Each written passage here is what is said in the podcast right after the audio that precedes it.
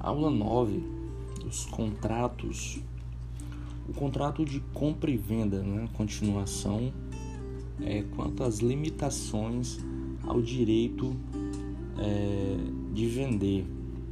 Esse, essas limitações ela né, sob pena de nulidade, anulabilidade ou ineficácia da avença.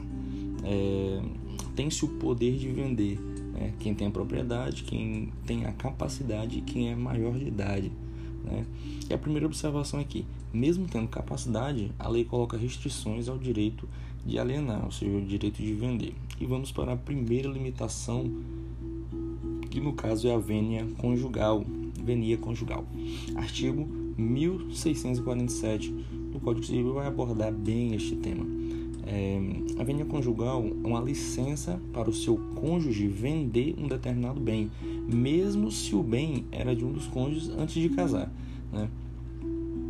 É, e a segunda observação aqui é que a autorização é diferente de concordância. Né? Na, na, na vênia conjugal tem-se a autorização. É, aliás, tem-se a licença né? para é, é vender. Né?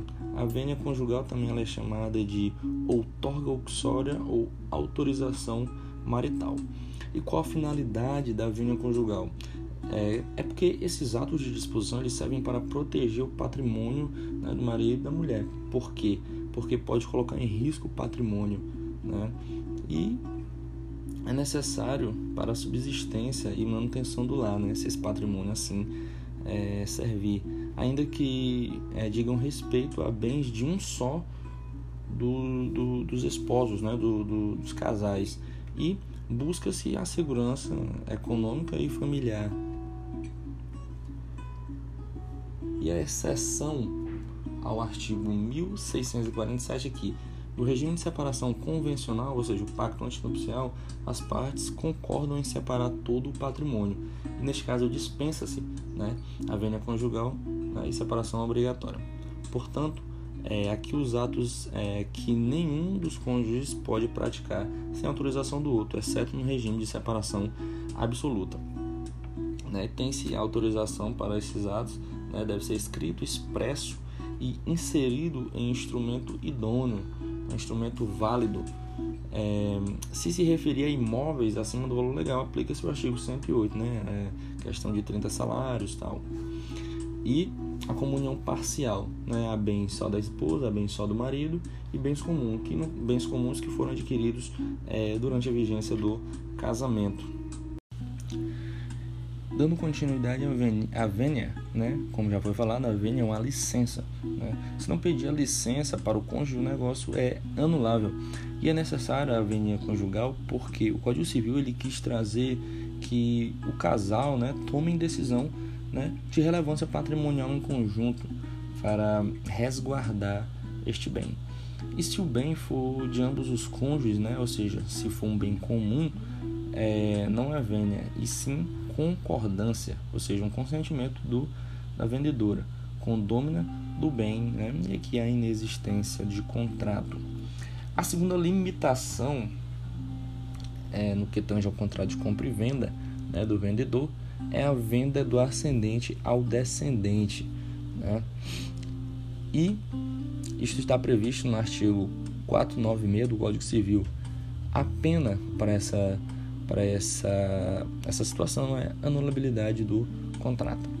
Aqui, o pai ou a mãe eles não podem vender um bem a seus filhos sem anuência né, é, do ou dos outros filhos, né, sem que é, estes outros assinem né, um contrato, sob pena de nulidade. Há um prazo decadencial de dois anos a contar da prática do ato, como está previsto no artigo 179 do Código Civil. É, e o motivo é, da proibição é que os pais muitas vezes são levados né, é, por um por desigual afeto, né, eu tenho um filho preferido, né, ou por artimanhas do filho, né, que acaba vendendo bem por um preço bem inferior ao que ele vale. O parágrafo único do artigo 496 vai dizer: é, que dispensa o consentimento do cônjuge quando o regime de bens for o da separação obrigatória. E, o te e a terceira limitação é quanto ao vendedor que é locador do imóvel. Aqui há um direito de preferência previsto na Lei 8.242 de 1992, que no caso é a lei de locação. Aqui nesta lei vai dizer que o inquilino ele tem que receber a preferência no valor e nas mesmas condições que está se oferecendo para terceiros, né? No caso aqui, dá-se o nome de preferência tanto por tanto, como está previsto também nos artigos do, do Código Civil, né? A primeira observação é que neste contrato, é, aliás, na doação não tem esta incidência, né? Por se tratar justamente de doação. O contrato de locação normalmente ele não é registrado no cartório de registro de imóveis porque ele é muito trabalhoso, né? Muitas vezes nem precisa. É, Faz-se isso se tiver um interesse em comprar. E mesmo que o dono, né, o, o é, venda para outro, o locatário pode averbar em escritura pública. Isso antes do, do bem ser vendido, né? É, ele vai fazer essa averbação na matrícula do bem.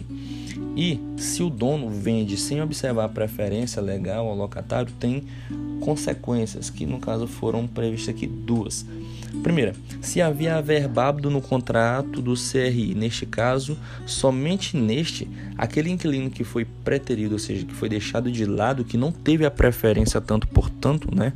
É, não teve essa preferência para vender para ele, poderá depositar o preço em juízo e pedir adjudicação. Ou seja, adjudicação é quando o bem vai para o patrimônio do locatário, no caso, né?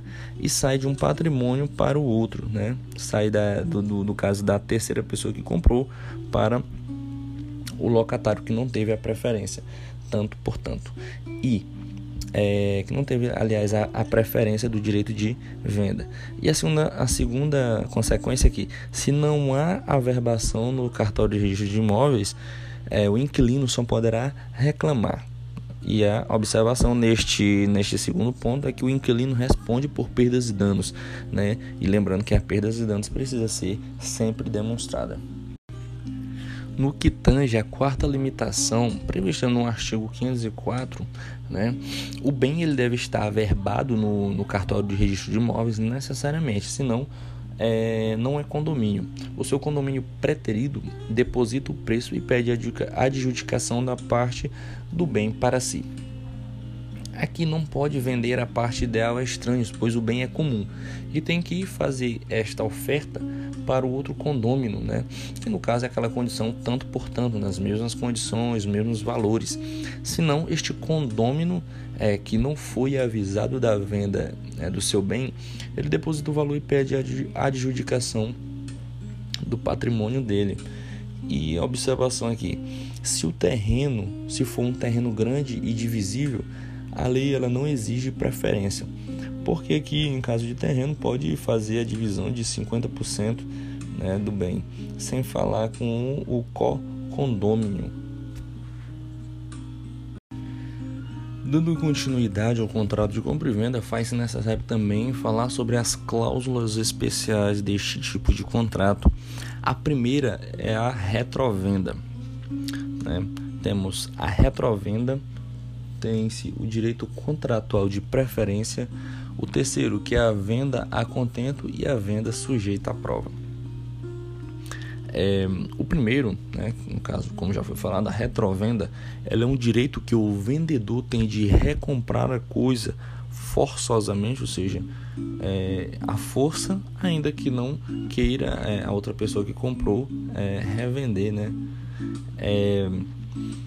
Ele é porque ele é um direito potestativo de quem vendeu e só exige para bens imóveis. Só, é, aliás, só existe para bens imóveis.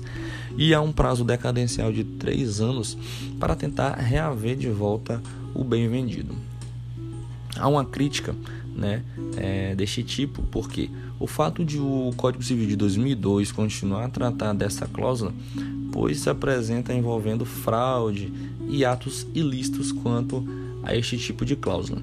E percebe-se que a cláusula tem um condão de é, um condão de tornar a compra e venda resolúvel, ou seja, a condição de cláusula resolutiva expressa, ela enseja ao vendedor a possibilidade de desfazer a venda, operando-se o resgate de é, é, resgate deste bem, né, e consequentemente a extinção do contrato feito anteriormente, reconduzindo as partes ao estado anterior. Né? E a propriedade do comprador em até três anos é resolúvel. Né? É, e caso o beneficiário da retrovenda morra, os herdeiros têm o direito de fazer esta recompra do imóvel. E se valorizou através de benfeitorias, né? tem a questão das benfeitorias úteis, necessárias e voluptuárias. As úteis e necessárias elas são reembolsáveis. A segunda cláusula especial é quanto ao direito contratual de preferência. O artigo 513 do Código Civil vai tratar bem isso, né? também chamada de cláusula de preempção, né? diferente de perempção né, como é tratado no Código de Processo Civil, no Código Civil também. Mas aqui é a cláusula de pré-empção. Também é chamada de cláusula de preferência ou prelação convencional. Né? O conceito deste, deste direito contratual de preferência é aquela pela qual o comprador de um bem imóvel ou imóvel terá a obrigação de oferecê-lo a quem lhe vendeu por meio de notificação judicial ou extrajudicial, para que este uso do seu direito de prelação em igualdade de condições, ou seja, tanto por tanto, no caso de alienação futura. A primeira observação é que este instituto se aplica aos casos de venda e dação é, em pagamento. O prazo máximo para estas cláusulas são de 180 dias para bens móveis e dois anos para bens imóveis. E esses prazos devem ser contados a partir da data da realização da venda original né? Ou seja, se é, é, da data da venda até 180 dias há preferência, passou dos 180 dias não há preferência. E para os bens imóveis é a mesma, é a mesma regra. De da data da venda até dois anos há preferência, passou o prazo de dois anos não há preferência. O vendedor originário ele deve ser notificado judicialmente ou extrajudicial pelo comprador que pretende vender ou dar o bem a terceiro. O vendedor preterido, ou seja, aquele que não foi ofertado no seu direito de preferência, somente pode pleitear por perdas e danos. E aqui não há a transferência para herdeiros. A terceira cláusula é a venda a contento. A venda a contento ela não se aperfeiçoa enquanto o comprador não se declara satisfeito com o bem a ser adquirido, que no caso aqui há uma condição. Que condição é esta? Uma condição suspensiva. Aqui a pessoa ela tem que se agradar, se contentar para poder se reputar a perfeita venda, né? Como a, o próprio nome desta cláusula já está dizendo, né? O comprador tem que se contentar com o objeto preterido preferida aí pela, é, pela venda. E portanto que a tradição ela não gerará a transferência da propriedade, mas tão somente a posse direta. Aqui o comprador ainda não conhece o bem que irá adquirir, havendo uma prova inicial, né? E antes de entregar a coisa, não há contrato ainda de compra e venda.